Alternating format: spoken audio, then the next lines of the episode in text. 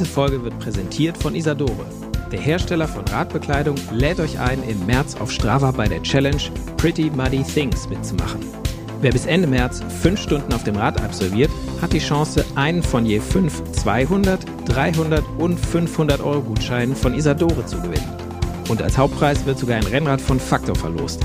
Außerdem erhalten alle, die die Challenge erfolgreich absolvieren, einen Rabattgutschein über 20% auf Trikots und Hosen von Isadore.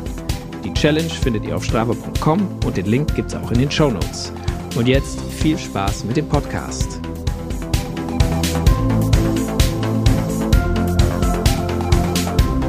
Faszination Rennrad, der Roadbike Podcast. Hallo und herzlich willkommen zu Faszination Rennrad, dem Podcast des Roadbike Magazins.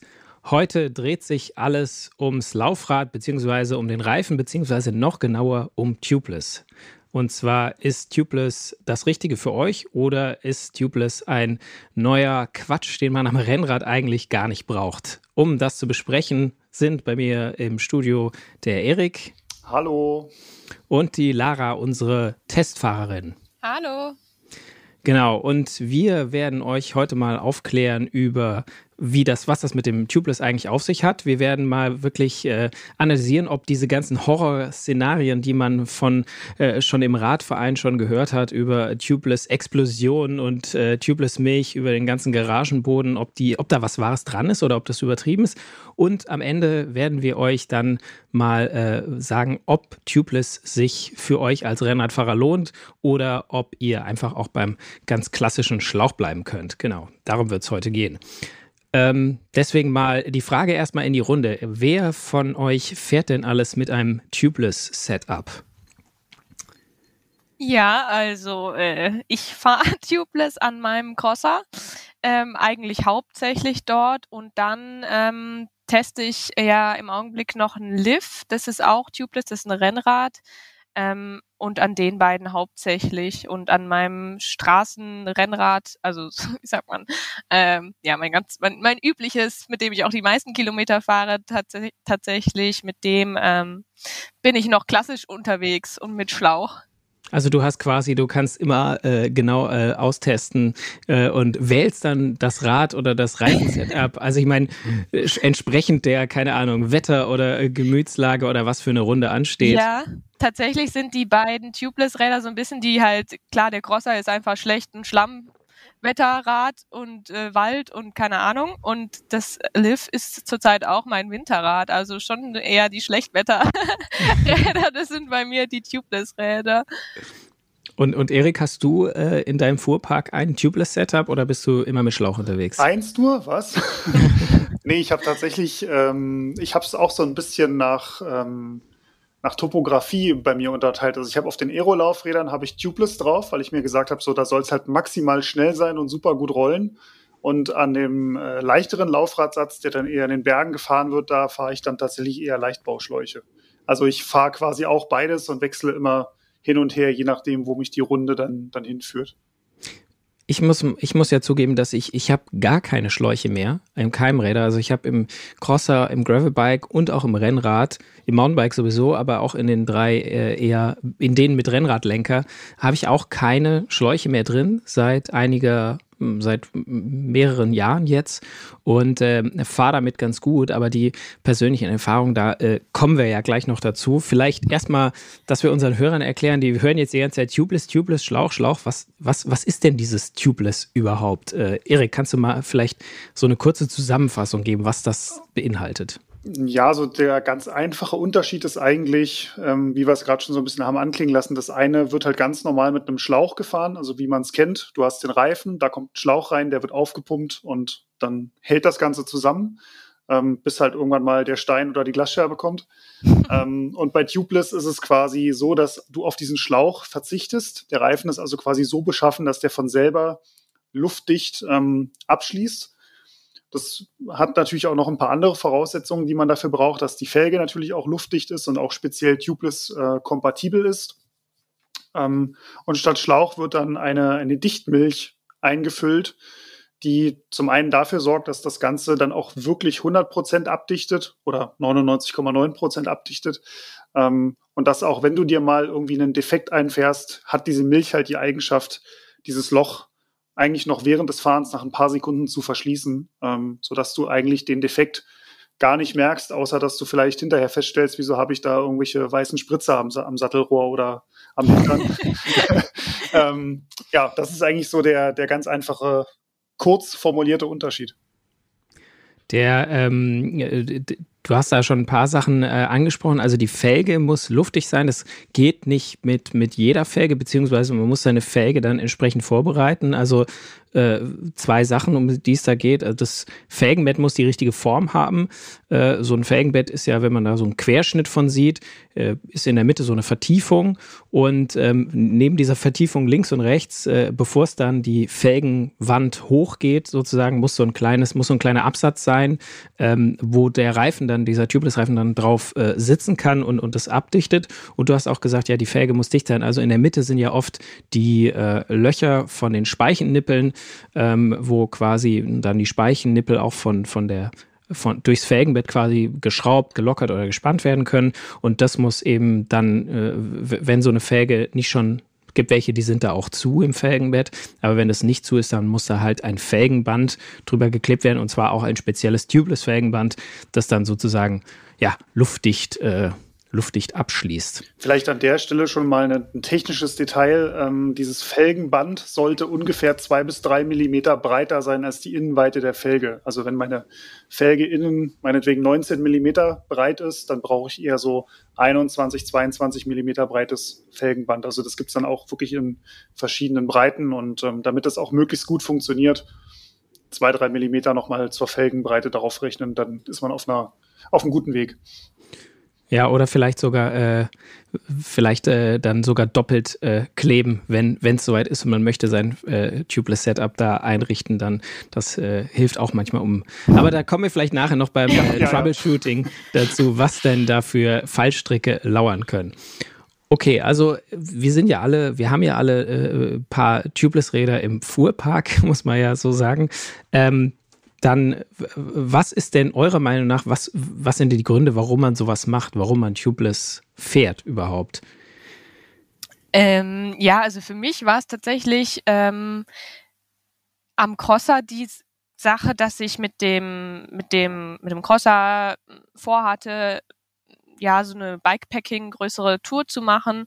Und irgendwie hatte ich vom Gefühl her oder wurde mir auch immer so erzählt, es sei ähm, ja weniger anfällig einfach und so ein bisschen, ja eben genau bei kleineren Löchern, die dichten sich ab und das heißt, man kann da ist, muss nicht immer mit Schlauch herumfahren und in, wenn man platt hat, hat man direkt ganz platt, sondern kann meistens schon noch immer noch weiterfahren, weiterrollen, zwischendurch mal wieder pumpen und dann ähm, ja geht's besser. Und ich glaube, aus, aus dem Grund habe ich tatsächlich damit angefangen. Also auf, auf, um auf dieser Bikepacking-Tour quasi ein bisschen ähm, ja weniger mit weniger äh, Anfälligkeit ähm, mich rumschlagen Aber, zu müssen. Und, und, und war das, ist das, ist das so aufgegangen? Also hattest du. Äh, voll. Also bei mir, ja, also schon. Ähm, ich habe tatsächlich nie überhaupt mit irgendeinem Tubeless-Rad ähm, Probleme gehabt. Also ich habe nie was gemerkt, hat auch richtig gut ähm, Luft immer gehalten, auch von Anfang an. Ähm, ähm, bis jetzt, lustigerweise vor zwei Wochen, mein Freund nach Peru geflogen ist. Nee, vor fünf Wochen war es schon mittlerweile. Und dann haben sich beide meine Tubeless-Räder gedacht, jetzt ist der richtige Zeitpunkt. Jetzt lassen wir mal, jetzt lassen wir mal jetzt die Luft ab. Mal. Das heißt, ich wollte morgens zur Arbeit fahren mit dem, mit dem Lift, mit dem Rennrad. Und äh, das war einfach, ich, ja, komplett platt hinten. Ich dachte, hä, was soll das jetzt? Okay. Ähm, dann habe ich gedacht, ähm, kein Problem. Ich habe ja noch den Crosser, nehme ich den halt. Ähm, weil mit dem Rennrad Scheißwetter wollte ich halt nicht fahren und deswegen habe ich gedacht, nehme ich den. Dann fahre ich los und dann merke ich irgendwann so, hä, was ist das jetzt? Friert mir jetzt mein Vorderrad? Wieso ist es überall weiß außenrum? Ähm, ist irgendwie so kalt. Das war sehr kalt. Es war minus fünf Grad und so. Und ich dachte, okay, vielleicht bin ich durch irgendwas Gefrorenes gefahren, aber irgendwie sah es komisch aus. Und dann habe ich angehalten und da war halt überall am Vorderrad, an der gesamten Flanken, rechts und links, Milch, die da überall raus Oha. austrat. und dann dachte ich so, oh nee, was soll das denn jetzt? Ähm, ja, und dann bin ich zur Arbeit gefahren und das ist halt das Schöne, finde ich dann schon bei Tubeless, es hält trotzdem. Also auch wenn da jetzt. Also du konntest noch, äh, konntest noch weiterfahren, es war kein mhm. Totalausfall, kein nee, Totalplatten. Nee, nee, nee, so. ich bin weitergefahren, ähm, hatte dann äh, bei der Arbeit, also wir sind da auch super Rennrad. Ähm, äh, affin alle und da steht deswegen auch eine Pumpe rum und dann habe ich, ähm, bevor ich losgefahren bin, habe ich gepumpt. Es hatte dann auch noch ähm, zwei, knapp zwei Bar drin, anderthalb, zwei Bar ähm, und ähm, ja, dann äh, konnte ich auch wieder hm, zurückfahren. Ähm, es hat dann halt stetig ein bisschen Luft verloren, aber ähm, ja, und aus dem Grund, ähm, ja, das war eigentlich so schon Finde ich schon. geholfen quasi, weil ja. sonst mit Schlauch wäre es vielleicht, wäre, wärst du vielleicht dann, ja, stehen geblieben. Ja, oder, dann äh, hätte ich irgendwie gucken müssen, wie ich dann mit dem Bus irgendwie zur Arbeit komme. Und das ist dann ja schon irgendwie ein bisschen blöd. Und das finde ich halt schön an Tubeless, dass man trotzdem irgendwie, auch wenn man irgendwie so einen halben Platten hat, irgendwie schon immer noch weiterkommt eigentlich. Ja, ja. ja. Also, dass man meistens, meistens ist es kein Totalausfall oder kein, mhm. kein Riesenloch, sondern selbst wenn es jetzt nicht also, quasi, wenn die Milch nicht luftdicht abschließt nach einer Panne, ja. hält sie dann noch eher, hält der Reifen eher die Luft noch. Beziehungsweise, ich meine, wenn es so ein Riesenloch ist, dann kann es ja schon auch mal sein, dass man so einen Totalausfall hat. Ne? Also ich mhm. meine, es kommt schon auch ein bisschen darauf an, wie das Loch jetzt, wenn man jetzt so durch so eine Riesenscherbe fährt, da hilft auch keine Tubeless-Milch im Zweifel mehr, aber da ist halt die Frage, hätte, also wenn, wenn sag mal so, wenn eine, eine Scherbe oder irgendwie ein, ein Unfall ist, der den Reifen so kaputt macht, dass es quasi die Tubeless-Milch da nicht flickt, da ist halt die Frage, wäre das nicht auch ein Problem, wenn man einen Schlauch drin hätte und hätte dann einen Schlauch gewechselt, aber der Reifen ist so kaputt, dass dann quasi sich, gibt es ja auch immer wie mal oder in, in seltenen Fällen, ja. dass der, der Reifen so kaputt ist, dass der Schlauch, wenn er aufgepumpt wird, sich da von innen durchdrückt durch den Reifen und dann kann man auf keinen Fall auch weiterfahren, weil dann hast du auch nach, nach 100 Metern wieder die nächsten Platten an der ja, Stelle. Ja, genau. Und zu der Flick-Story kann ich dann später am besten noch was erzählen. Das war nämlich dann auch, äh, da kommen wir dann zu den Horror-Stories. okay, ja, das, äh, wir sind ja erstmal noch bei Pro. Wir ja, wollen die genau. Leute nicht gleich. Heben wir uns äh, auf, ja, genau. Ja, genau, wir wollen die Leute nicht gleich, äh, gleich abschrecken. Okay, also ähm, halten wir mal fest, auf jeden Fall potenzielle ja, Selbstheilungskräfte vom äh, Tubeless Setup, kann man sagen. Und generell, dass es halt nicht so schnell zu so einem Totalausfall kommst. Also, wie du gerade beschrieben hast, es kann sein, man verliert Luft, aber meistens ist es dann so, dass man nochmal nachpumpen kann und äh, vielleicht dann noch irgendwo wohin kommt, dass man nicht irgendwie unterwegs da äh, äh auf, in freier Wildbahn da das reparieren nee. muss, sondern dann zu Hause, wo man, wo man alle Werkzeuge Genau, gerade deswegen finde ich es eigentlich auch gut als am Pendelrad oder so, ähm, mhm. weil, weil da ist ja eigentlich dann oft irgendwie, dass man da steht und jetzt nicht unbedingt. Äh, da hat man eher den Zeitdruck. Ja, genau. Ja. Ja, und man fährt wahrscheinlich auch auf einem Pendelrad öfter mal durch, durch eine Stadt oder durch urbanere Gegend, wo dann halt Glasscherben und mhm. was weiß ich, was manchmal alles auf den Straßen liegt. Ich frage oder auf den Radwegen. Ich frage mich ja manchmal, ob das nicht einer bewusst dahin ja. so wie das aussieht. Und mhm. auf der Landstraße ich sag mal, wo fährst du da wirklich mal durch, durch spitze Steine oder irgendwas? Das ist ja schon eher, eher selten. Auch, auch wenn es dort natürlich auch passieren kann, gar keine Frage. Ein weiterer Vorteil ist, ähm, weil du vorhin den Crosser erwähnt hast, deswegen hatte ich das auch, glaube ich, an meinem Crossrad mit so als erstes auf Tubeless gewechselt, bevor es dann beim, beim Rennrad auch soweit war, ist, dass ähm, beim Crosser äh, kennst du ja auch, da fährt man ja schon eher einen geringeren Luftdruck, einfach um mehr Grip zu haben, um mehr äh, Kurvengrip zu haben und im Matsch und äh, schräg und den Berg hoch und so weiter. Und äh, wenn man mit weniger Luft fährt, halt vor allem bei so einem nur 33 Millimeter breiten Crossreifen ist halt die Gefahr schon mal da, wenn man über eine Wurzel fährt oder über eine Bordsteinkante, dass es einen Durchschlag gibt. Und also, dass die Felge quasi, dass der Reifen so zusammengedrückt wird, dass die Felge sozusagen auf den, auf die Wurzel oder auf den Stein oder auf den Bordstein aufschlägt. Und meistens, wenn man sich so dann äh, einen Reifen mit Schlauch so einklemmt, dann kann es ganz schnell passieren, dass an dieser Einklemmstelle der Schlauch dann äh, so zwei Löcher bekommt, da wo er eingeklemmt wurde. Das nennt sich dann ein Snakebite, also so ein Schlangenbiss oder Durchschlag.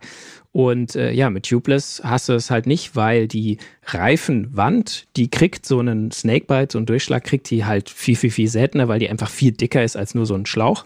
Und das heißt, du kannst dann beim so, so, das war mein Vorteil immer, ich konnte beim Crosser dann halt mit 1,8 Bar äh, fahren, ohne äh, da gleich zu. Und wenn das halt mal durchgeschlagen ist, klar, das ist nicht toll für die Felge, aber das überlebt die schon. So eine Alufelge, die, die macht das schon mal mit.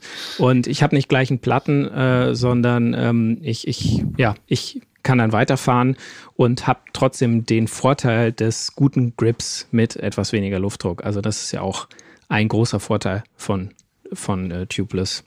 Jetzt höre ich ja immer nur Rollwiderstand und Durchschlagschutz. Also für mich ist ja, äh, sorry, ähm, Pannenschutz und, und Durchschlagschutz. Ähm, für mhm. mich ist ja eher so der Rollwiderstand das, was mich bei Tubeless so begeistert. Also mir war das auch nie so krass bewusst, bis ich dann tatsächlich mal äh, meinen ersten Tubeless-Reifentest gemacht habe und dann wirklich ähm, einen Reifen mit Schlauch gefahren bin und direkt danach auf dem gleichen Laufrädern quasi ein Tubeless-Setup.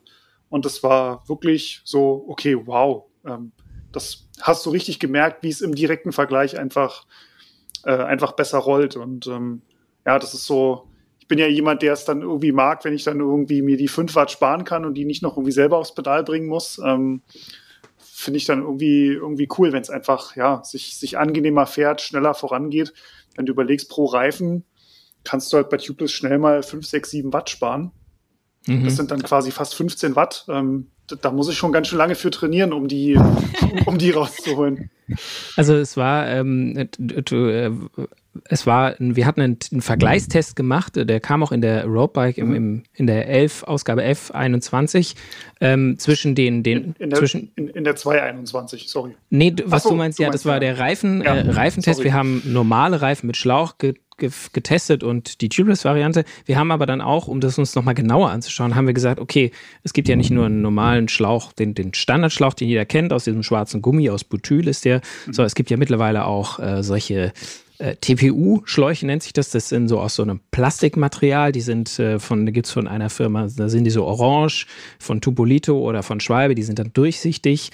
Ähm, die sind äh, leider sehr teuer. Also was heißt sehr teuer? Die kosten zwischen 20 und 30 Euro pro Schlauch. Also deutlich mehr als so ein klassischer Fahrtschlauch, sind aber auch deutlich leichter.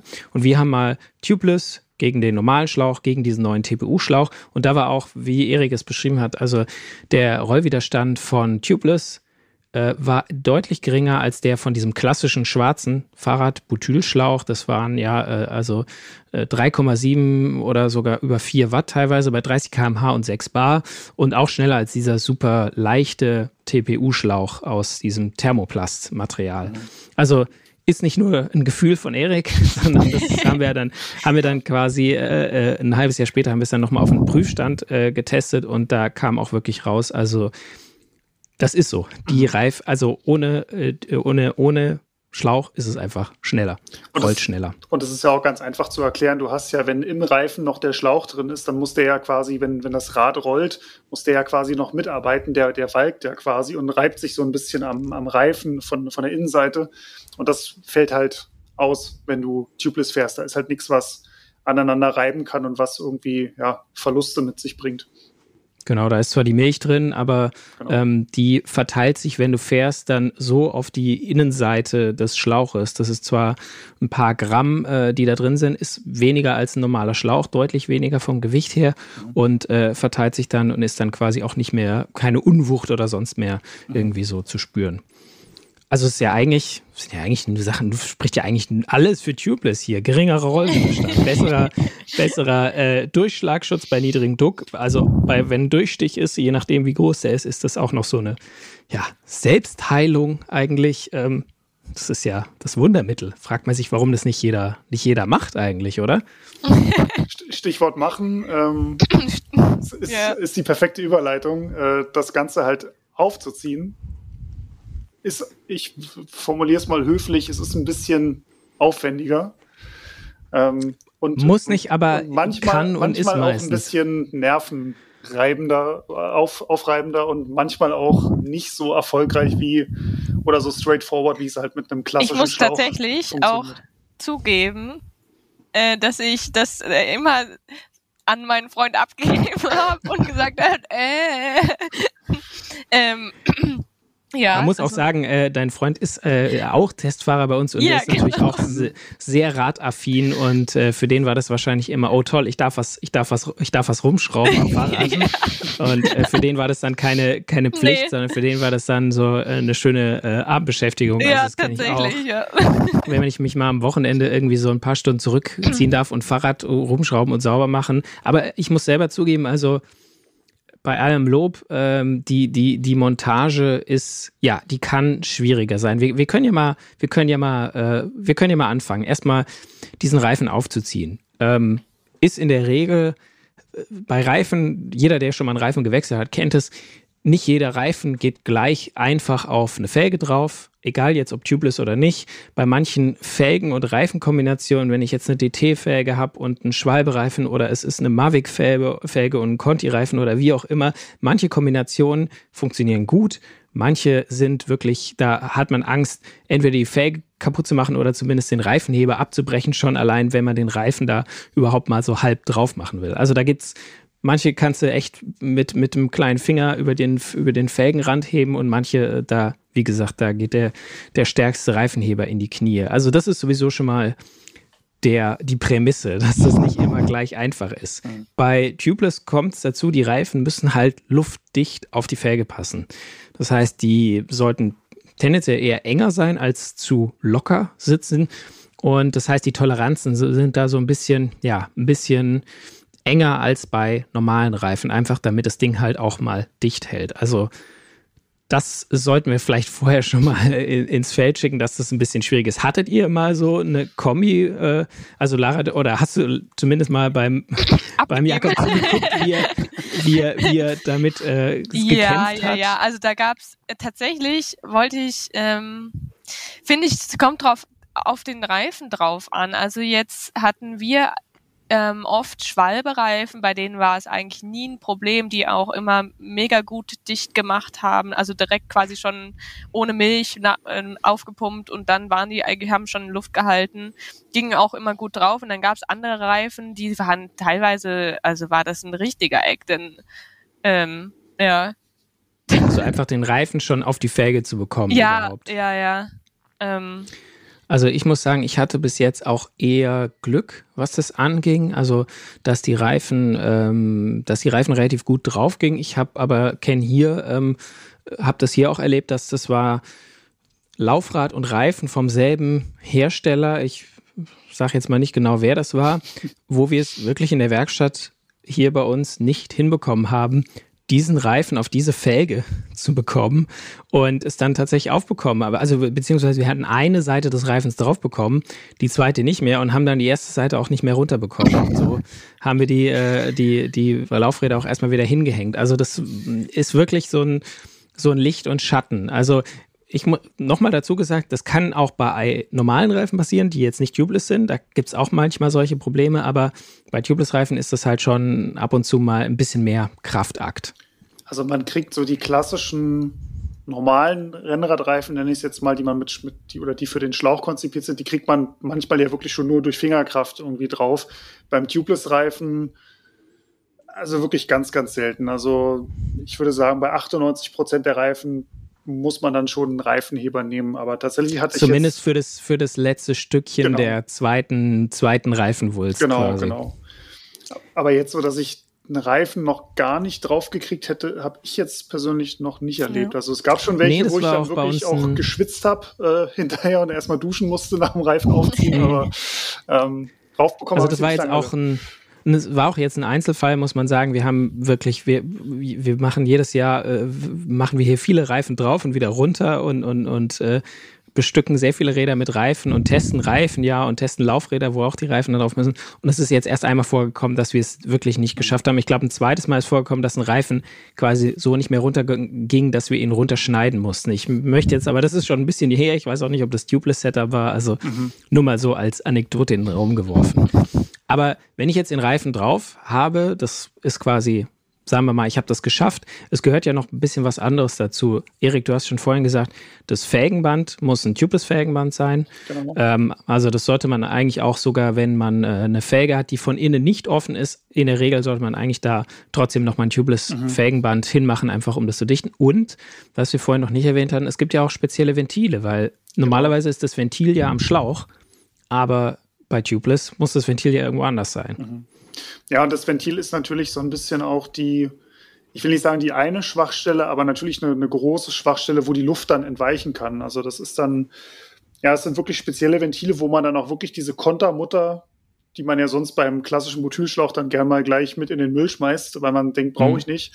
Die braucht man. Also die von außen quasi genau. nochmal äh, draufkommt, äh, die quasi das Ventil so in der Felge hält. Genau. Und die, die sollte man draufziehen, die sollte man auch möglichst fest draufziehen, ohne da jetzt eine Zange zu Hilfe zu nehmen. Also man sollte sie schon mit der Hand festbekommen, ähm, aber sollte jetzt nicht noch irgendwie mit der Zange nachhelfen, weil sonst kann man natürlich auch die Felge beschädigen. Ja. Gerade eine Carbonfelge, die mag das, glaube ich, nicht so gerne, wenn die da so Da sollte man auf jeden Fall, da sollte man auf jeden Fall vorsichtig sein. Allerdings, äh, ich musste schon ein, äh, ich musste schon mal Ventile so fest an anknallen, dass ich äh, die Zange gebraucht habe, ja. weil genau an der Stelle immer wieder die Luft entwichen ist. Und ähm, also das Ventil wird äh, quasi von innen in die Felge ge gesteckt, hat auf der Innenseite so eine Gummidichtung. Von außen kommt die Kontermutter äh, drauf, die zieht das ganze Ventil dann quasi so ins Felgenbett rein, ja. dass die Gummidichtung da dicht hält und von außen sieht es aus wie ein normales Ventil, aber das ist halt dann sozusagen fest mit der Felge verschraubt und bleibt dann an der Felge und der Reifen, genau, der hat halt kein Ventil. Ja. Was man vielleicht auch noch dazu sagen sollte, ist, man braucht mal diesen kleinen dieses, was ist das? Dieses so ein kleiner Plastikteil, um dieses Ventil aufzuschrauben, wenn man da die Milch reinführt. Ah, ja. Und das verliert man nämlich gerne. Yeah. Weil das so Das habe ich tatsächlich, das, das habe ich immer in meinem, in meinem Handy-Etui, äh, wo ich mein Handy fürs, yeah. fürs Radfahren rein tue, habe ich immer so ein Teil dabei ohne Ventilverlängerung, weil das sind so Sachen, die die dir wirklich das Leben retten können. Also Lara beschreibt gerade, also ja, wie, wie ist es wie so ein kleines, wie so ein Schlüssel, ein kleines, ja, so ein ja, oder so ein, das sieht aus wie so ein kleines C aus Plastik so yeah. ein bisschen. Und es, das ist dazu da, so äh, die klassischen mittlerweile fast überall verbreiteten Rennradventile, die französischen Ventile, da kann man quasi äh, bei Tubeless-Ventilen diesen den Ventilteil, den Ventilkern, kann man aus dem Ventil rausschrauben und dann hat man eigentlich nur noch so ein Metallröhrchen, was dann noch in der Felge ist und äh, kann es dann wieder reinschrauben und äh, das, das hält dann quasi die Luft im Ventil. Und äh, was Lara gerade gesagt hat, das stimmt, dieses, dieses, ähm, ja, diesen Ventilkern, den kann man nämlich rausschrauben und dann dadurch durch dieses übrig gebliebene Ventilröhrchen die Dichtmilch reinfüllen. Mhm. Ist besonders äh, hilfreich, wenn man einen Reifen hat, der sehr widerspenstig auf die Felge drauf oder wieder runter geht, weil die Alternative wäre nur, um diese Milch da in den Reifen reinzubekommen, dass du halt den Reifen an einer Seite wieder ein bisschen runter machst vom äh, Reifen dann die äh, Milch da reingießt und dann äh, wieder den Reifen draufziehst. Und wenn das schon ein Kraftakt war beim ersten Mal, dann möchte man das ja nicht unbedingt ja, gleich oder ein zweites auch, Mal machen. Also nicht nur, wenn, also zu jetzt zum Beispiel, wo ich dann den Platten hatte, oder was heißt Platten, aber halt, wo halt am, an der Flanke quasi die Milch rauskam, dann will ich halt jetzt nicht ähm, den Reifen wieder runterziehen, weil mir dazu Komplett halt tatsächlich auch ja. die Kraft teilweise fehlt. Ähm, und sondern habe das dann mit diesem kleinen Dingsbums da aufgeschraubt und dann durch dieses Ventil die Milch, also quasi Ersatzmilch, neue Milch eingefüllt. Nachgefüllt. Mhm. Ähm, allerdings sollte man dazu sagen, ist es sehr empfehlenswert, dafür das richtige Equipment zu haben. Das ist nämlich ein sehr kleines Röhrchen, wo das reinkommt, ja. ja. Ja. Ihr Resultat ist, äh, wenn man das nicht hat, dass dann ähm, die Milch im gesamten Raum und über dir selber verteilt ist und man danach auf jeden Fall erstmal duschen kann. Mhm. Ähm, wir, wir, wir sind quasi schon mittendrin in den Anekdoten, wie, was da alles schiefgehen kann. Ihr hört schon. Also, ja. Ja, da, da gibt es tatsächlich so eine, so eine Spritze oder es gibt solche Tubeless-Sets. Das ist eine große Spritze, meistens mit einem Schlauch und dann vorne so ein Plastikröhrchen dran, was schmaler ist als, als dieses Ventilröhrchen.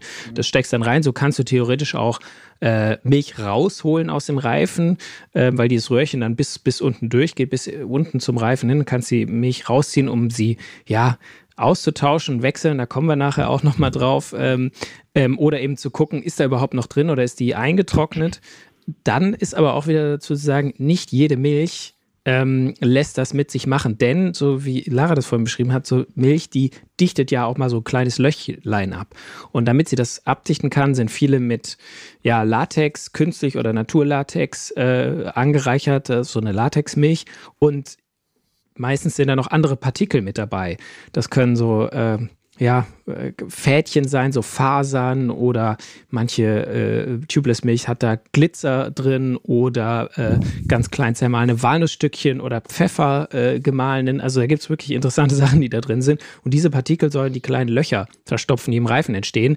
Aber die lassen sich auch nicht unbedingt einfach durch so eine Spritze durchdrücken. das heißt, manche Milch, also es gibt Tubeless-Milch, die kann man nur reinfüllen, indem man den Reifen so nochmal ein Stückchen runter macht und da die dann einfach reingießt, weil die so eine Spritze oder das Ventil auch dann verstopfen würden. Und ich mache es tatsächlich nur so. Also ähm, ich habe jedes Mal das Problem, wenn ich mit der Spritze dann aus dem Ventil wieder rausgehe, dass dann so ein Unterdruck entsteht und dann nochmal so Milch irgendwie ja, nachgespritzt kommt aus dem, aus dem Reifen, aus dem Ventil quasi wieder raus. Und ähm, ich mache es meistens wirklich so, dass ich da die Milch direkt in den Reifen kippe und dann dieses letzte Stück quasi, also dann Du hast die Stelle, wo du es ja, wo du den Reifen so teilweise offen hast, hast du ja unten. Da kippst du die Milch rein und dann drehst du das so ganz vorsichtig, dass diese Stelle oben ist, damit die Milch im Reifen runterläuft, wo der Reifen schon komplett drauf ist.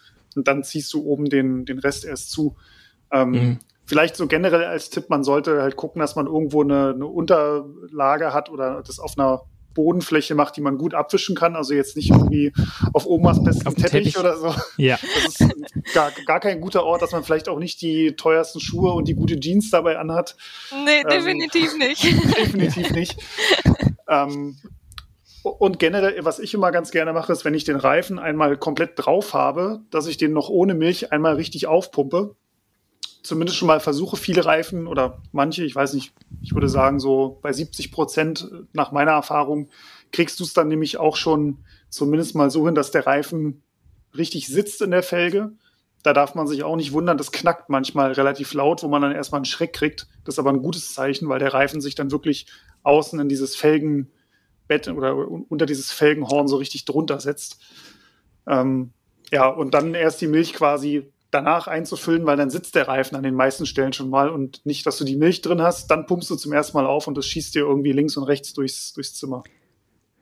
Erik, du sprichst ja gerade schon eine äh, gute Sache an, ähm, nämlich der Reifen, dass der sich setzt oder dass der da richtig drauf ist. Das ist nämlich sozusagen ja, der dritte Punkt. Wir haben jetzt das Felgenband richtig, äh, ist drauf. Wir haben den Reifen drauf gemacht. Wir haben das Ventil eingeschraubt. Mit der Milch sind wir auch schon dazu gange. Und jetzt ist aber das jetzt kommt sozusagen, und wir haben schon über einige äh, Probleme gesprochen, die dabei auftreten können, aber jetzt kommt eigentlich so fast mit der schwierigste Teil, nämlich, dass dieser Reifen dicht hält. Und ich habe ja vorhin so ein bisschen das Felgenbett beschrieben im Querschnitt. Also da ist in der Mitte so eine, so eine Kuhle, dann kommt links und rechts so ein kleiner Absatz und dann geht es hoch an die Felgenwand. Und mhm. da ist dann manchmal auch noch so ein Felgenholm obendran, so eine Kante.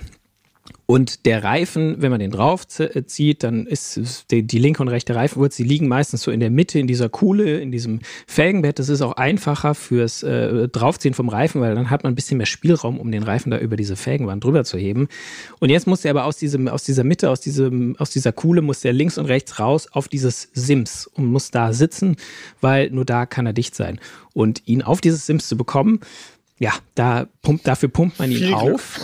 ja, da pumpt man ihn auf und das ist jetzt leichter gesagt als getan, denn ähm, solange der nicht da außen drauf sitzt, ist, kann da die Luft eigentlich überall äh, rausströmen. Das heißt, man muss ihn jetzt sehr schnell aufpumpen, dass sich quasi da viel Druck schnell aufbaut und der Reifen, der, die Reifenwulst dann links und rechts aus, diesem, aus der, dem Felgenbett in der Mitte an, auf, auf dieses Sims rausgedrückt wird. Und dann ist auch meistens so, dass er erstmal dicht ist.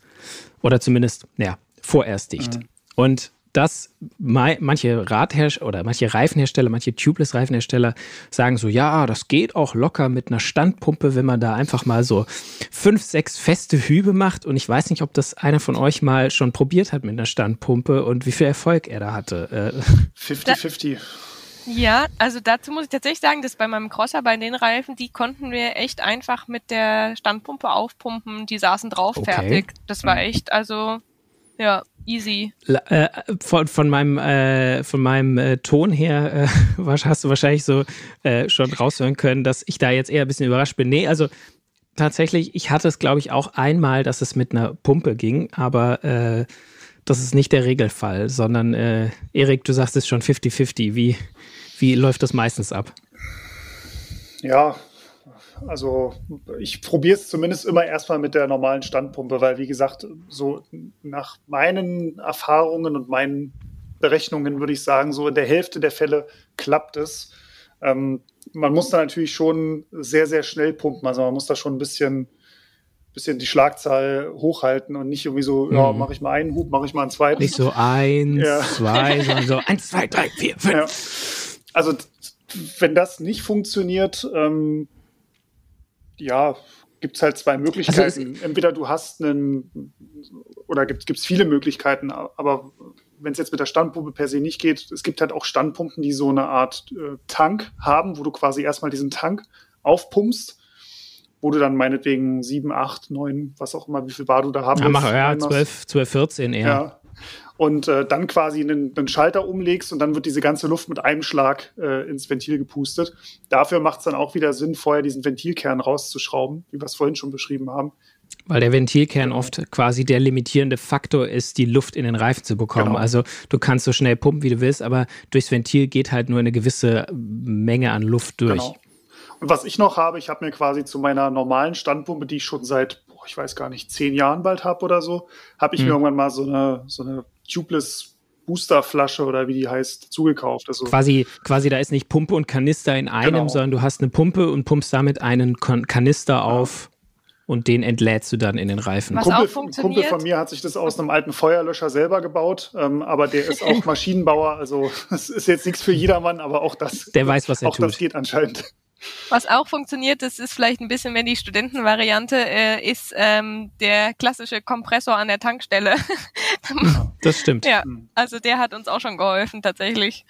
Das wäre nämlich tatsächlich, also wer einen Kompressor zu Hause hat, äh, wer selber eine sehr gut ausgestattete Heimwerkstatt hat, ja, oder an der Tank vielleicht, also so ein Kompressor, damit geht es in der Regel ähm, also ich glaube, ich hatte noch keinen Reifen, der nicht mit dem Kompressor dann in die Knie gezwungen wurde und sich dann äh, auf die Felge gesetzt hat. Ähm, ich habe es nämlich auch schon, also dieses mit dem, äh, ich habe so eine Pumpe mit einem Tubeless-Tank dran, den ich dann auflade, also den pumpe ich erst auf und dann schalte ich den Schalter um und dann geht die Luft da in den. Und schon allein diesen Tank aufzupumpen, das, da kommt man schon ins Schwitzen. Mhm. Also sollte man nicht unterschätzen, da so 14 Bar irgendwie drauf zu, drauf zu hauen. Der ist natürlich, das ist weniger Volumen als ein Reifen. Also die 14 Bar in dem Tank, die resultieren dann in 5 Bar im Reifen oder so. Also mhm. das, da, da platzt nichts oder so. Aber ähm, ja, und ich habe es schon geschafft, echt, das halt, ja, Tank aufpumpen ist schon anstrengend.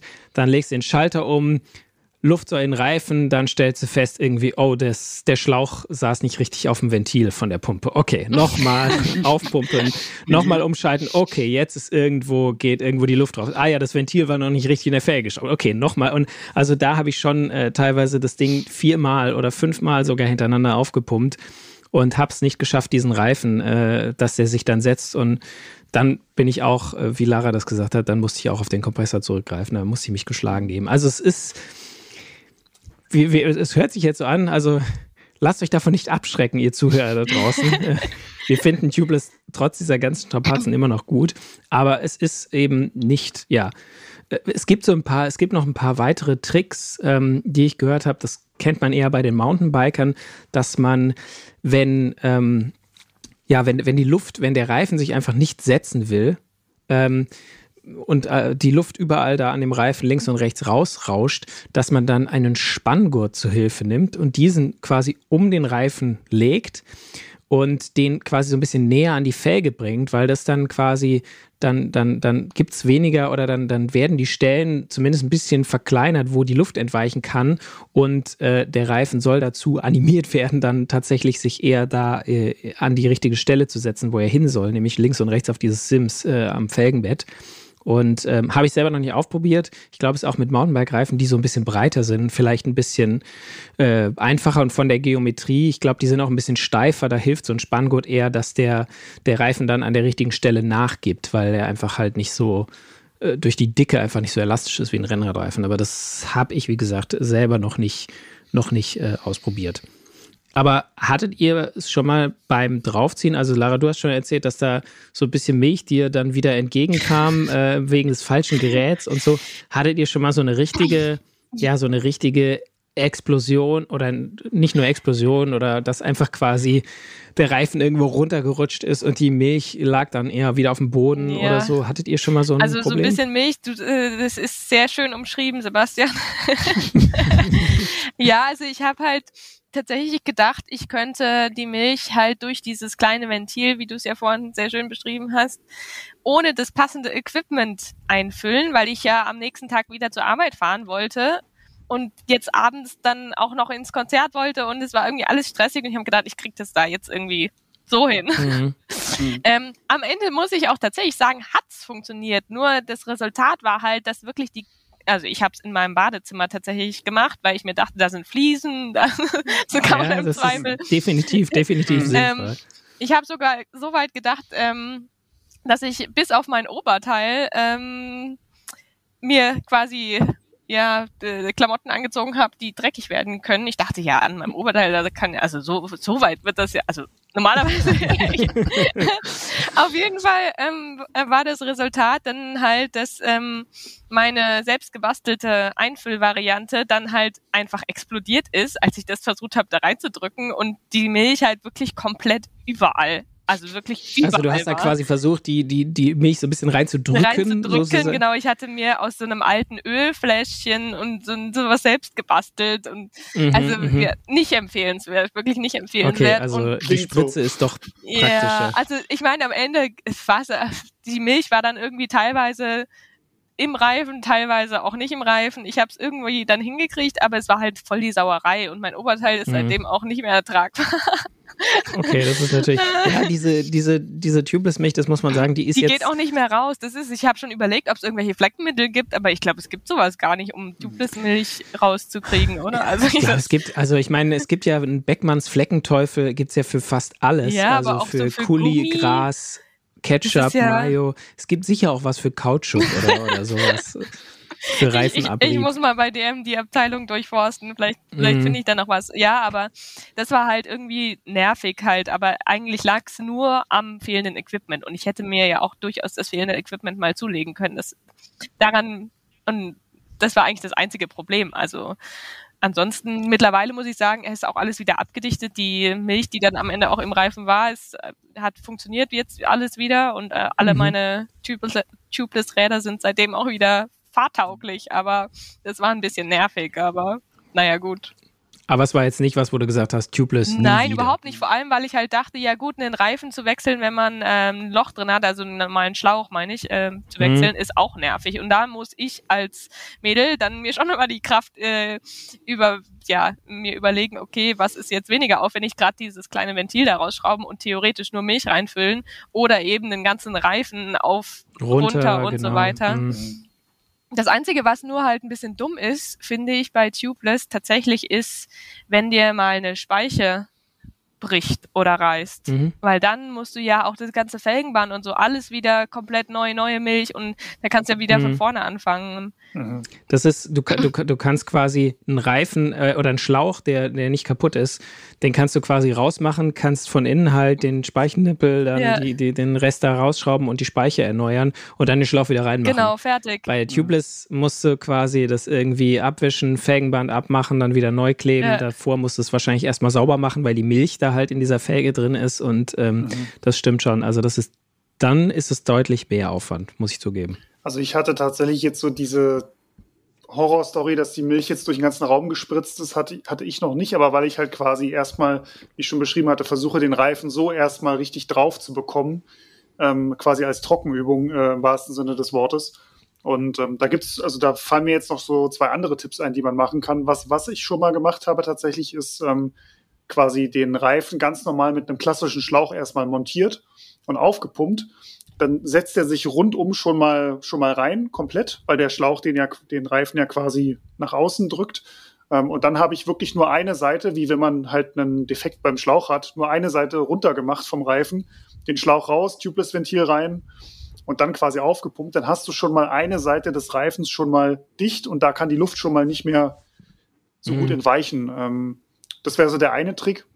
Das stimmt, das ist aber das ist wirklich ein guter Tipp. Das habe ich tatsächlich auch schon mal gemacht und äh, das hat mir geholfen. Also das äh, da draußen für alle, die zuhören und also das ist tatsächlich klar kostet ein bisschen mehr Zeit, aber mhm. kann ich bestätigen, funktioniert. Erst mit Schlauch, dann Schlauch raus, halt eine Seite wieder runter, klar, aber die andere Seite bleibt äh, dann an der richtigen Stelle und das mhm. hilft. Und der zweite Tipp, den ich schon gesehen habe bei anderen, aber selber noch nicht probiert habe, ist ja, dass man dann die Reifenflanken so ein bisschen mit Seifenwasser ähm, einschmiert, damit das Ganze quasi so ein bisschen, manche machen da auch wirklich so ein bisschen Tubeless-Milch auf den Finger und gehen damit so die, die Reifenflanke lang. Also dass da so ein bisschen, ja, so eine, so eine Glitschigkeit entsteht, dass der Reifen halt besser dann nach außen ähm, rutschen kann. Gibt es auch Produkte von Schwalbe und ich glaube auch von anderen Herstellern, wo das quasi schon so, ähm, ja, so eine Schmier, so eine Art Seifen, ist, ja. Seifen, ja, so eine Seifenmischung, die sich aber, die sich, die sich aber ganz gut verflüchtigt mhm. und dann nicht auf dem Reifen bleibt. Also genau. geht aber auch mit Wasser und Spüli. Und ich hatte auch schon mal tatsächlich, dass der Reifen sich fast überall raufgesetzt hat, aber so eine Stelle, die wollte einfach nicht. Und da habe ich dann quasi wirklich so mit der einen Hand gepumpt und mit der anderen quasi mit, mit der anderen Hand dann den Reifen da so entsprechend hin und her bearbeitet, dass er da irgendwann gesagt hat, na gut, dann wenn es unbedingt sein muss. Ich mich halt das, ja. sind, das sind auf jeden Fall äh, schon mal, ja, also da gibt es so ein paar Tricks, die vielleicht jetzt auch einfach so ein bisschen äh, gelernt werden müssen, mhm. weil ähm, das ist einfach, ja, das, die Technik ist immer noch ein bisschen neu, zumindest am Rad und vor allem am Rennrad. Und da gibt es da gibt's nochmal jemand, der schon irgendwie seit 30 Jahren äh, einen Schlauch wechselt, der hat das einfach raus mittlerweile. Aber bei Tubeless, da muss man vielleicht noch ein paar neue Handgriffe lernen. Also so eine, so eine Explosion irgendwie hatte ich auch noch nicht. Ich hatte allerdings aber, ähm, so was Lara beschrieben hat, auch dieses, oh, da kommt irgendwo Milch raus. Ich hatte es tatsächlich bei so, bei so, ähm, beim Fahren, also bei äh, tatsächlich Löchern. Und ähm, am Rennrad war das so, da war es dann so ein bisschen schwierig. Ich fahre sowieso mit sehr, sehr wenig Druck auf dem Rennrad nach Herstellerangabe, aber es sind irgendwie nur dreieinhalb Bar. Darf man als Rennradfahrer ja keinem erzählen. Aber es funktioniert. Das hört ja keiner ist auch. genau. ähm, wie, wie ihr nehmt das auf? Ähm, nee, aber die, die, das Problem war dann, dass ähm, selbst bei dem etwas niedrigeren Druck, also da hat die Milch das Loch verschlossen dann, nachdem ein bisschen Luft raus war und dann habe ich ein bisschen nachgepumpt und das Nachpumpen hat dazu geführt, dass dann wieder ein bisschen äh, das Loch aufgegangen ist, wieder ein bisschen Milch rauskam, es dann wieder verschlossen hat. Also das war dann quasi nicht optimal und das hatte ich auch äh, mit einem mit einem Gravelbike auch mal. Da habe ich dann aber einfach, es gibt ja noch die Möglichkeit ähm, eines Tubeless Flickens. Also das ist einfach so eine kleine Kautschukwurst, die man mit so einer, ja, wie so einer offenen Stopfnadel dann von außen durch den Reifen drückt dann zieht man diese Nadel wieder raus und diese Tubeless-Wurst, diese Kautschukwurst bleibt im Reifen drin.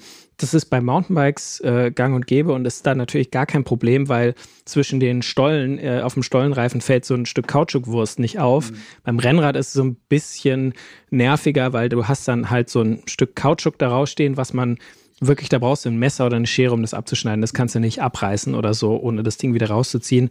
Und dann hast du halt immer so einen kleinen Hubbel, der aber, also bei, ganz ehrlich, beim Fahren, mir ist es dann mhm. nicht mehr aufgefallen.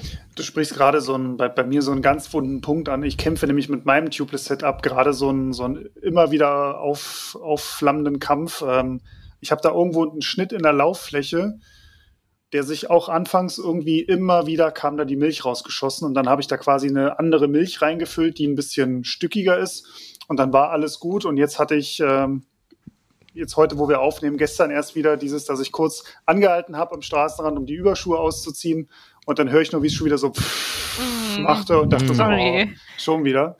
Es dichtet dann zwar immer wieder nach ein paar Sekunden ab, alles gar kein Thema, ähm, aber da hast natürlich dann trotzdem, wenn du dann fährst, so wie die Milch am Sattelrohr und ja, und ja, den Druckverlust. Druckverlust man, man guckt ja schon einfach.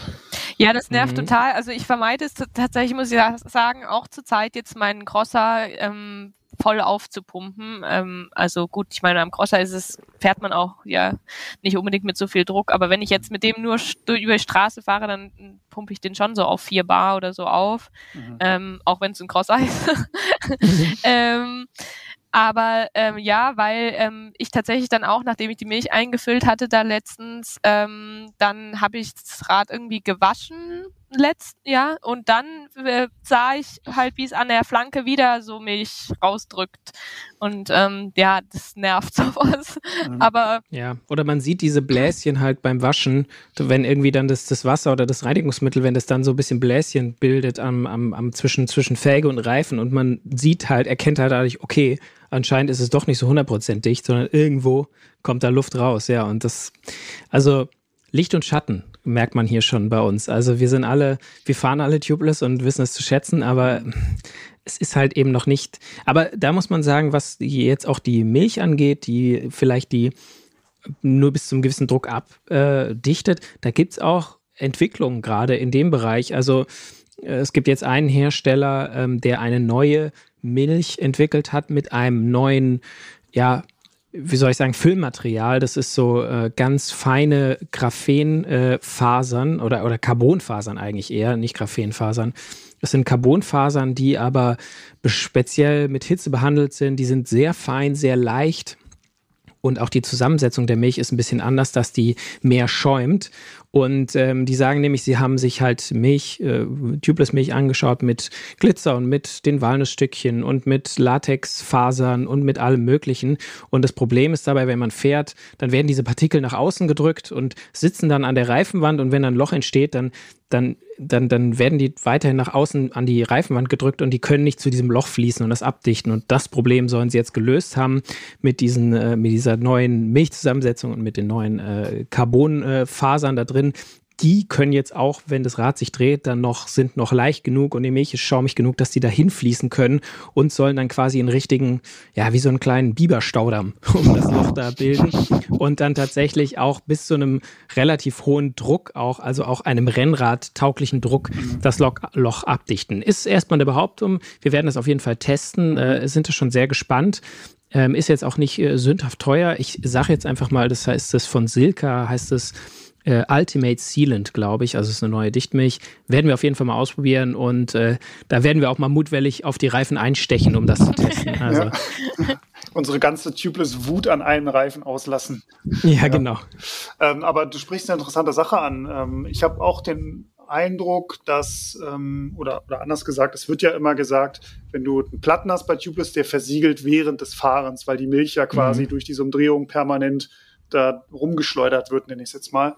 Ich habe tatsächlich festgestellt, dass wenn du merkst, oh, es zischt irgendwie, ist, die, ist der beste Tipp eigentlich anhalten und die Stelle, wo es, wo es rauskommt, nach unten drehen, also quasi auf die 6 Uhr mhm. Position, mhm. weil die Milch dann runterläuft und dann die Chance hat, da wirklich wirklich abzudichten. Und das eher so, wenn du dann noch weiter fährst, das halt die ganze Zeit weiter zischt und spritzt und sprüht. Ja, ja, weil dann, weil dann an der Stelle nie genug Milch ist, genau. um das Loch zu schließen. Ja, und da hat, wenn du es halt anhältst und nach unten drehst einmal, dann ist natürlich auch die Chance, dass die Partikel, die da drin sind, mhm.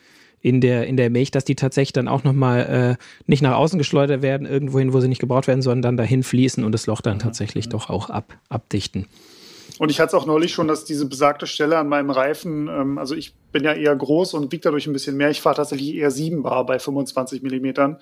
Ähm, da habe ich wirklich so, habe ich mich mit einem Kumpel getroffen, habe noch schnell im Keller die Reifen aufgepumpt und dann fing es schon so an, auf einmal so, puh, hörte ich nur diesen, mhm. diesen Knall und dann fing es an zu zischen. Ich dachte so, oh nee, ernsthaft jetzt. Hat dann zum Glück auch geholfen, dass ich auf 6 Uhr gedreht habe, die, die Stelle, und dann ähm, weitergepumpt habe und dann hat es auch wieder abgedichtet. Ähm, aber ja, wenn man dann irgendwie zu viel Druck in so einem Rennradreifen hat, da kommt die Tubeless Milch dann doch schneller mal an ihre Grenzen als beim Mountainbike. Weil was fährst du beim Mountainbike? 1,8, 2 Bar vielleicht so in dem Dreh? Ja, 2 Bar ist ja, wahrscheinlich ist schon viel. viel ja. Äh, eher, ja, ja, je nach Reifenbreite eher so zwischen 1,2 und 1,5 mhm. vielleicht. Also, aber da merkt man auch, dass eben dass das Tubeless eben nicht, ja, das kam nicht vom Rennradfahren, sondern das kam aus dem Mountainbike-Bereich. Mhm. Ähm, und da, ja, das sind andere Luftdrücke. Da, deswegen ist vielleicht eine Tubeless-Milch, die bei Mountainbiken super funktioniert, eben nicht das, äh, das Beste für, äh, für, ja, fürs Rennrad. Wir haben aber auch, jetzt mal auch nochmal Werbung in eigener Sache, wir haben auch schon Tubeless-Milch getestet und auch wir haben auch Tubeless-Milch dann unter Rennradbedingungen getestet mit Rennradluftdrücken. Das war, äh, weiß ich nicht mehr genau in welcher Ausgabe. Kann ich dir sagen, es ähm, war in der 2 2021. 2 2021. Aber das, den Test gibt es natürlich auch online bei roadbike.de. Da mhm. findet ihr das unter äh, Parts- und Zubehörtest und da gibt es den Test der Tubeless-Milch und da haben wir genau geschaut, welche dichtet denn bis zu welcher Einstich- und Schnittgröße und auch bei welchem Druck ab. Also da könnt ihr die beste Tubeless-Milch äh, für Rennradfahrer finden. Mhm. Ja, so als mal kleines Fazit. Ähm, wir haben ja vorhin gesagt, wir wir beantworten jetzt, also wir, wir räumen mal auf mit den ganzen Horrorszenarien. Ich glaube, das haben wir gemacht. Also es, es gibt sie, aber man muss dazu sagen, bei allen Horrorszenarien, die uns allen jetzt passiert sind, wir haben auch schon alle es geschafft, Tubeless-Reifen aufzusehen oder Tubeless zu fahren und damit unterwegs zu sein, ohne dass jetzt dauernd die Katastrophe passiert. Also man sollte vielleicht dazu sagen, es ist nicht unbedingt was für Leute, die gar nichts an ihrem Rennrad machen wollen. Mhm. Denn äh, es ist, wenn man, wenn man, wenn man damit mal was zu tun hat, äh, so wie Lara dann irgendwie die Milch dann doch mal nachfüllen muss, da muss man sich darauf einstellen, dass man ja da ein bisschen, da kann auch mal ein bisschen Milch einem wieder entgegenkommen und ähm, man, man sollte jetzt nicht sagen, oh, ich möchte eigentlich gar nichts mehr dran machen müssen. Mhm. Aber ja, für, für, was würdet ihr sagen? Für wen eignet sich das, für wen vielleicht weniger? Also weniger. Ich habe tatsächlich eine Freundin, die auch so noch nie einen Schlauch gewechselt hat. Die hat einfach die fährt zwar super viel, aber die hatte irgendwie, hat sie es bislang immer geschafft, noch nie einen Platten zu haben. Ähm, und der würde ich jetzt eher von Tubeless abraten, weil wenn du nicht irgendwie beim normalen Platten schon so ein bisschen. Echt, da würde ich jetzt gerade widersprechen eigentlich. Echt? Okay, okay, das aber ja. Ja. weil gerade eben aus dem Grund, weil äh, also ich bin jetzt auch nicht so der Freund vom äh, vom Reifenwechseln, Schlauchwechseln meine ich. Mhm. Ähm, aber Einfach aus dem Grund, weil ich theoretisch nur die Milch da durch dieses Ventil einfüllen muss und alles ist wieder easy peasy. Weißt du, ich muss da keinen mhm. Reifen abheben, wenn ich's, ähm, wenn ich's denn mit der Methode mache. Mhm. Ähm, mhm. Ja, und gerade dann würde ich ihr vielleicht sogar Tubeless empfehlen, weil ich hatte immer das Gefühl, es ist weniger anfällig als ein normales, mhm. normaler, ja, normales Schlauchreifensystem. Ich hätte halt nur die Sorge, dass die dann mal irgendwann am Straßenrand steht, weil irgendwann hast du wahrscheinlich auch bei Tubeless mal den Defekt, der nicht mehr abdichtet. Mhm. Und dann stehst du da und bist halt völlig überfordert. Wohingegen du so einen glaube, normalen Schlauch dann vielleicht noch, wenn du das Handy rausholst und dir zwei YouTube-Videos anguckst, das vielleicht noch hinbekommst. Aber im Zweifel könnte man ja auch da normal dann im Schlauch reinziehen. Klar, du hast ein bisschen die größere Sauerei dann, stehst am Stra mhm. Straßenrand mit der Milch überall und so, aber auch da kannst du im Zweifel ja dann wie bei einem normalen Rennrad äh, Schlauchsystem ähm, ja einen Schlauch einziehen, aber es vielleicht habe ich auch schon gemacht, ja. also weil weil weil es dann doch nicht ging mit der Tubeless-Lösung, ähm, habe ich dann auch, äh, weil es auch unter Zeitdruck war, dann mega schnell noch einen Schlauch eingezogen, hat auch funktioniert. Aber ich glaube, das kann man so zusammenfassen. Also potenziell ist das Tubeless-System, wenn es mal sozusagen zusammengebaut ist und funktioniert, hat man da äh, potenziell weniger Probleme, weil solche kleinen Löcher oder so, die dann halt bei einem Schlauch einfach da bedeuten, okay, ich muss den Schlauch wechseln, da hilft jetzt nichts.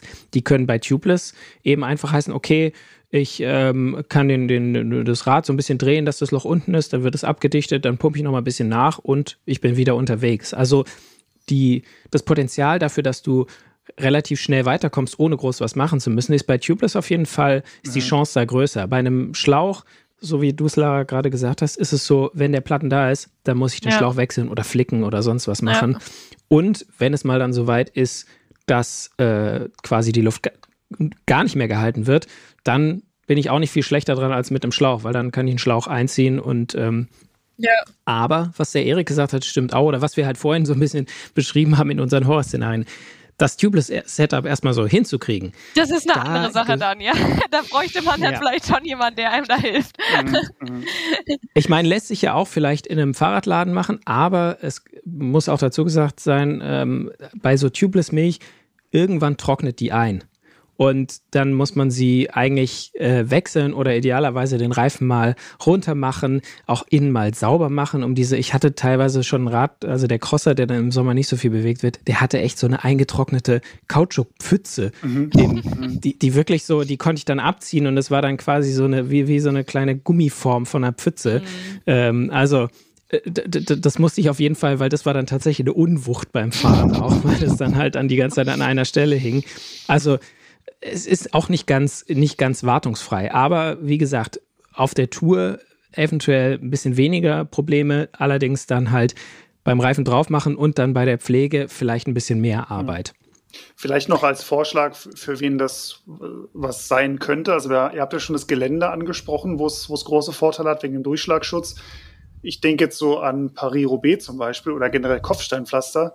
Das ist natürlich jetzt sehr, sehr speziell, aber es gibt ja auch Gegenden, wo man vielleicht trainiert, wo man sehr schlechte Straßen hat.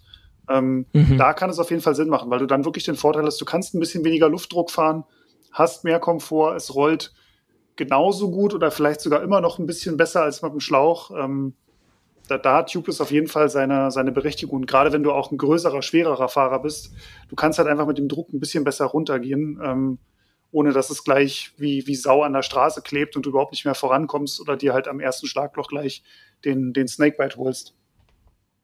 Ja, genau. Also für alle, die ähm, quasi in, in Gegenden leben oder, oder fahren, äh, wo der Asphalt ein bisschen schlechter ist, die auch ab und zu vielleicht sogar mal echt eine leichte, ja, eine leichte Schotterpassage drin haben, die sind auf jeden Fall auch mit Tubeless besser beraten. Nicht nur wegen dem äh, Pannenschutz äh, oder der besseren Pannen, Pannenschutz, die Lara beschrieben hat, sondern auch, was Erik gesagt hat, der Rollwiderstand ist bei weniger Druck gleich gut oder vielleicht sogar noch ein Tickchen besser. Also und ähm, ja, bei Gewicht muss man sagen, wer jetzt super auf Gewicht le äh, Wert legt, der kann mit Tubeless ein bisschen Gewicht sparen, aber wenn man halt, sagen wir mal, den Herstellerangaben folgt und genug Milch reinmacht, dann ist es nicht deutlich leichter als so ein leichter TPU-Schlauch. Also wer wirklich nur aufs Gewicht äh, Wert legt, der kann sich auch so ein, ein bisschen mehr Geld investieren und so einen äh, leichten äh, Thermoplastschlauch nehmen und ähm, wird dann vielleicht nicht von der Tubeless-Sauerei abgeschrieben. Ja, also wir, wir haben das auch mal durchgerechnet. Ähm, wenn du jetzt diesen Standard-Botylschlauch nimmst und den mit einem Tubeless-Setup quasi wirklich mal so die Gewichte, was fällt weg, was kommt wo dazu, gegenhältst, das kann ein bisschen leichter sein, ein paar Gramm, das kann aber auch schwerer sein. Das ist wirklich so ein bisschen, welchen Reifen, welches Ventil, welche Milch fährst du und wie viel machst du davon rein.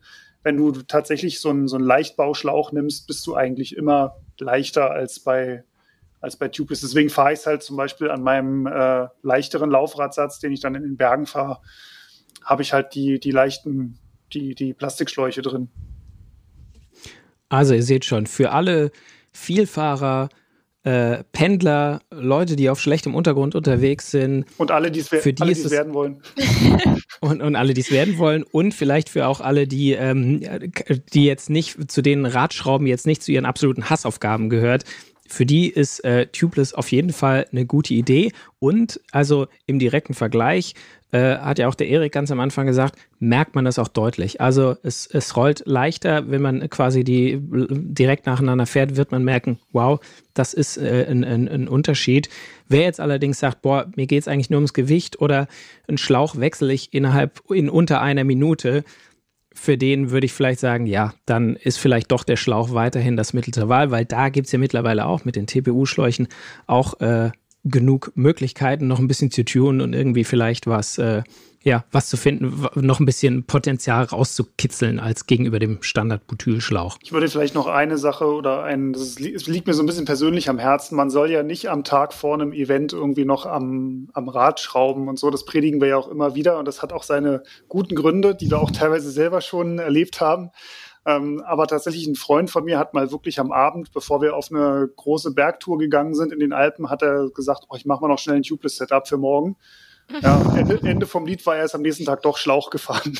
Also er hat es einfach nicht dicht bekommen an dem Tag. Also auch da wieder so, man muss da ein bisschen Geduld mitbringen. Ähm, an sich, es funktioniert schon, aber es ist natürlich einfach ja, mit ein bisschen mehr Aufwand verbunden. Man muss es mögen und wenn einem die, wenn man sagt, ey, pff, der, der Schlauch, der wird seit 100 Jahren gefahren und der hat sich bewährt, dann ist das auch richtig. Ja, genau. Dann äh, lasst euch von uns äh, lasst euch von uns eines äh, nicht äh, von eurem Weg abbringen, aber wenn ich hoffe, wir haben einigen Leuten Lust gemacht, mal das äh, auszuprobieren und vielleicht haben wir ja für, äh, für einige die, die neue optimale Lösung gefunden für die nächste Langstreckentour. Mhm. Ja, ich sage erstmal Danke an Erik und Lara für das anregende Gespräch und für eure Erfahrungen. Und äh, an alle da draußen, danke fürs Zuhören schon mal. Wenn ihr auch mal eure größten Tubeless Fails oder Erfolge loswerden wollt oder wenn ihr sonst was zum Podcast zu sagen habt, äh, Lob, Kritik oder äh, neue Themenideen, dann schreibt uns doch eine E-Mail an podcast at roadbike.de und äh, wenn euch der Podcast gefallen hat, dann hinterlasst uns doch gerne eine äh, tolle Bewertung. Wenn er uns, wenn er euch nicht gefallen hat, dann schreibt uns einfach, dann regeln wir das unter uns. Aber äh, wenn er euch gefallen hat, dann könnt ihr uns gerne eine Bewertung da lassen bei äh, Apple Podcasts oder wo auch immer ihr diesen Podcast gerade gehört habt. Uns äh, gibt es aber nicht nur als Podcast, sondern auch als gedrucktes Magazin. Die Roadbike gibt es ja fast jeden Monat neu am Kiosk.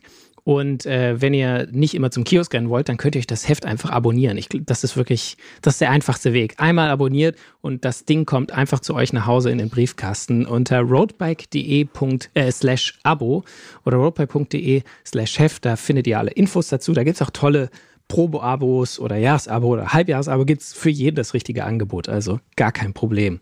Und äh, auf roadbike.de gibt es natürlich ganz viele weitere Infos zum Thema Rennradfahren. Tests und Neuheiten und aber auch ganz viel Wissenswertes zum Thema Training und Material. Da schaut ihr auch einfach mal rein.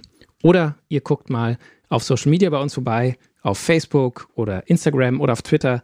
Da sind wir als Roadbike Magazin unterwegs. Da freuen wir uns auch, wenn ihr uns da folgt. Ja, und wir hoffen natürlich, dass ihr uns als Podcast abonniert habt, sonst würdet ihr das hier wahrscheinlich nicht hören. Und dann hört ihr uns nämlich wieder bei der nächsten Folge des Roadbike Podcasts. Macht's gut. Tschüss. Tschüss. Faszination Rennrad, der Roadbike Podcast.